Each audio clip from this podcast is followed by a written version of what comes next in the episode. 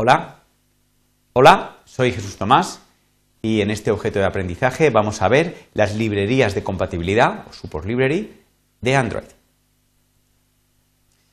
Los objetivos van a ser eh, recordar el sistema de niveles de API que tiene Android y sus inconvenientes, describir el nuevo sistema basado en librería de compatibilidad y saber en qué sistema podemos utilizar cada una de las librerías y a continuación enumeraremos las diferentes librerías viendo cada una las eh, facilidades o digamos las características que nos aportan. Y finalmente aprenderemos a añadir las librerías de compatibilidad en nuestros proyectos. Bueno, pues eh, la filosofía tradicional de Android consistía en que eh, iban apareciendo nuevas novedades en los diferentes niveles de API, pero solo podían utilizarse en dispositivos que soportaran ese nivel de API. Dado que hay una gran fragmentación con respecto a las versiones de Android, esto es bastante importante, de hecho actualmente podemos encontrar dispositivos con niveles de API muy antiguos, eh, pues esto lo que nos ocasionaba es que cuando íbamos a diseñar una nueva aplicación teníamos que, eh, si queríamos llegar a un número muy grande de usuarios, ser bastante conservador a la hora de escoger la versión mínima de nivel de API nadie en su sano juicio podía desarrollar una aplicación con un nivel de API pues 5.0, el, Lollipop, eh, cuando acababa de salir hace unos meses, porque apenas habrían usuarios que la podrían utilizar. ¿Vale? Entonces, esto era un poco la consecuencia de esta filosofía de trabajo, y es que las novedades que incorporaban en las últimas versiones de Android pasaban mucho tiempo hasta que los desarrolladores consideraban que ya había una masa suficiente ¿vale? De, eh, digamos, usuarios para poder utilizarlas.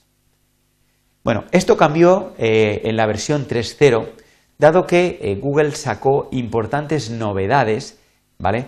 que querían que se incorporaran lo antes posible. En concreto estamos pensando en los fragments, ¿vale? O en nuevas notificaciones que funcionaban de una forma un poco diferente, ¿vale? Como no era viable que se esperara que todo el mundo dispusiera de la versión 3.0, lo que hicieron es crear una librería de compatibilidad que incorporara estas nuevas funcionalidades y que podía ser incorporada en cualquier versión de Android. Muy bien, pues eh, lo primero que tenemos que tener claro es que las diferentes librerías de compatibilidad que existen no son compatibles con todas las versiones de Android, tienen unos ciertos límites. De hecho, el nombre de la librería nos indica a partir de qué nivel de API podemos usarlas.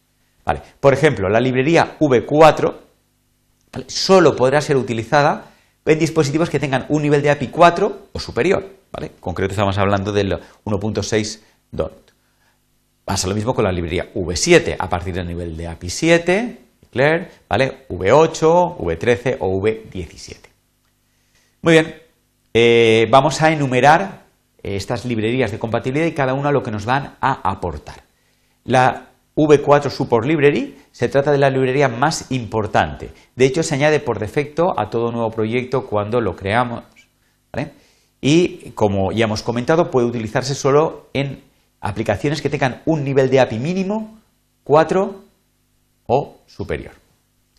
Eh, incorpora clases muy importantes. Por ejemplo, la clase Fragment, si queremos hacer diseños basados en Fragments. O Notification Compact, que es eh, una nueva versión de notificaciones, digamos, más moderna.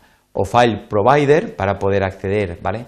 a ficheros en la nube o eh, en nuestro eh, dispositivo, ¿vale? Y muchas clases más muy interesantes, ViewPager, aquí están un poco comentadas las más importantes.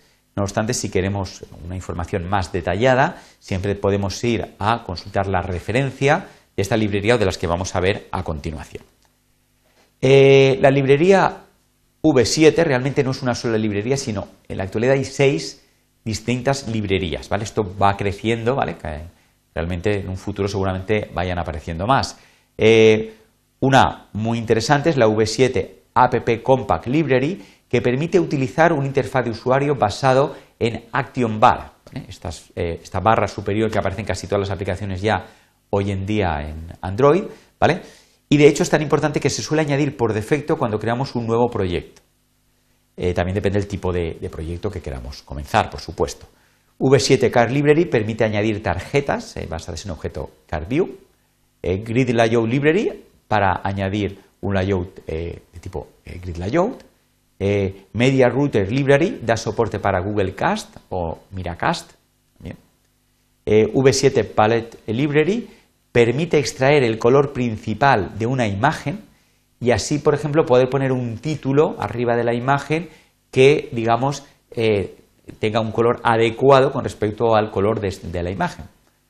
O Recycler View Library, esta también es muy importante porque añade una nueva clase, Recycler View, que vendría a ser un sustituto de List View o Grid View, que de alguna manera tiene nuevas características interesantes y que podemos utilizar pues, en cualquier aplicación directamente, aunque haya sido incorporada pues, hace eh, poco tiempo.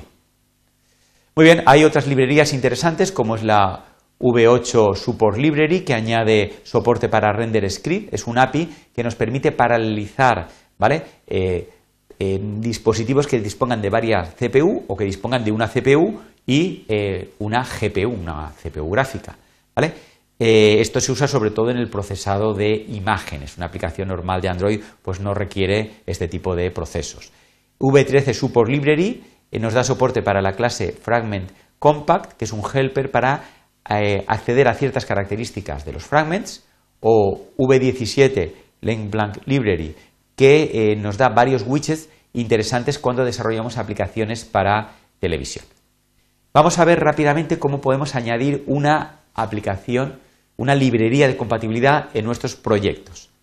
Eh, primero tenemos que ir al Android SDK Manager y verificar que tenemos activo en los extras Android Support Repository, sobre todo si estamos con Android Studio, ¿vale? Esto es imprescindible en Android Studio, o Android Support Library, imprescindible si estamos con Eclipse. Podéis tener los dos, eh, ¿vale?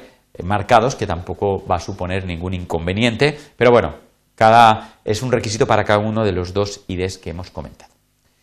Eh, en Android Studio, si queremos añadir una librería desde los menús, podemos irnos a File, luego en File, eh, Project Structure, luego eh, nos aparecerá esta ventana de aquí, seleccionamos dentro de módulos App y nos vamos a la lengüeta Dependencies. Dentro de la lengüeta Dependencies veremos que hay un botón que es más para añadir una nueva librería. Habrá un desplegable, seleccionamos Library eh, Dependencies y nos aparecerá un buscador de librerías. Podemos poner aquí el nombre que nos interese para buscarla o eh, bajando por este scroll, buscar, por ejemplo, la Support V4 Library, ¿vale? La seleccionamos y automáticamente se añadiría. Hay otra forma de hacerlo, que es eh, utilizando la, digamos, el fichero de configuración de Granle, ¿vale? Nos vamos a lo que es la estructura del proyecto, en Granle Scripts, nos vamos al void Granle del módulo correspondiente y vemos cómo aparece en Dependencies las librerías que ya tenemos, en este momento tenemos la V7, pero, por ejemplo, si acabamos de añadir la V4 utilizando el proceso anterior, aparecería aquí, ¿vale? Es, un proceso, digamos, equivalente al anterior, ¿vale? En concreto, antes hemos añadido la eh, versión de la V4 21.03. Si apareciera una nueva versión, seguiría con esta, no nos cogería la última eh, que ha aparecido. Si queremos indicar que queremos esta versión o una superior, si va apareciendo, teníamos que cambiar el último 3 por un carácter más, como acabo ¿vale? de, hacer, y eh, ya lo que le estamos indicando es que si aparece una nueva versión, queremos que nos actualice la última versión disponible. En Eclipse es algo más complejo añadir una librería eh, de compatibilidad, dado que no utiliza el sistema Maven, sino que hay que añadirlo, digamos, de forma manual. Y además hay dos formas diferentes de hacerlo. Si queremos añadir una librería sin recursos, como las librerías V4, V8 o V13, que no tienen ningún fichero XML de recursos y por lo tanto solo es código Java, digamos, entonces podemos crear una carpeta lib en nuestro proyecto, ¿vale? Y aquí vamos a copiar el fichero jar de la librería. Para encontrar este fichero jar nos vamos a la carpeta donde hemos instalado el SDK, extras, Android Support, y ya nos vamos a la carpeta V4, V7 o la que, V8, la que queramos, y, eh, por ejemplo, dentro de V4, Android Support V4 JAR, este es el fichero que tenemos que copiar a la carpeta libs. Una vez copiado este fichero, botón derecho sobre este fichero, eh, en el menú Build Path, Add eh, to Build Path para automáticamente pues, eh, añadirlo en la compilación de nuestro proyecto. Pero hay otro tipo de librerías que sí que incluyen recursos, como la V7 y la V17, y estos recursos no pueden incluirse dentro de un JAR. Por lo tanto, la forma de proceder sería importar el proyecto de la librería correspondiente, la V7 la que queramos, porque hay varias, o la V17, que solo hay una, dentro del workspace, ¿vale? y luego, una vez ya tenemos ese proyecto en el workspace, añadimos las dependencias correspondientes para que sea unido a nuestro proyecto. ¿Vale? Eh, aquí está un poco resumido, pero tenéis en el link que tenéis en la parte inferior las instrucciones detalladas, ¿vale? En la documentación de Android Developers. Muy bien, pues como conclusiones de esta presentación, comentar que hemos descrito el nuevo sistema basado en librerías de compatibilidad que nos va a permitir utilizar las últimas novedades más importantes que aparezcan en eh, los dispositivos Android, eh, desde cualquier, cualquier, la última versión que aparezca en Android, en dispositivos antiguos. Cuidado, no todas las novedades, sino aquellas novedades más importantes que se decidan incorporar a una librería de compatibilidad. Además, hemos enumerado las librerías de compatibilidad eh, disponibles y cada una lo que nos va a aportar. Y además hemos aprendido a añadir estas librerías de compatibilidad en nuestros proyectos mientras trabajemos con Android Studio o con Eclipse. Muchas gracias.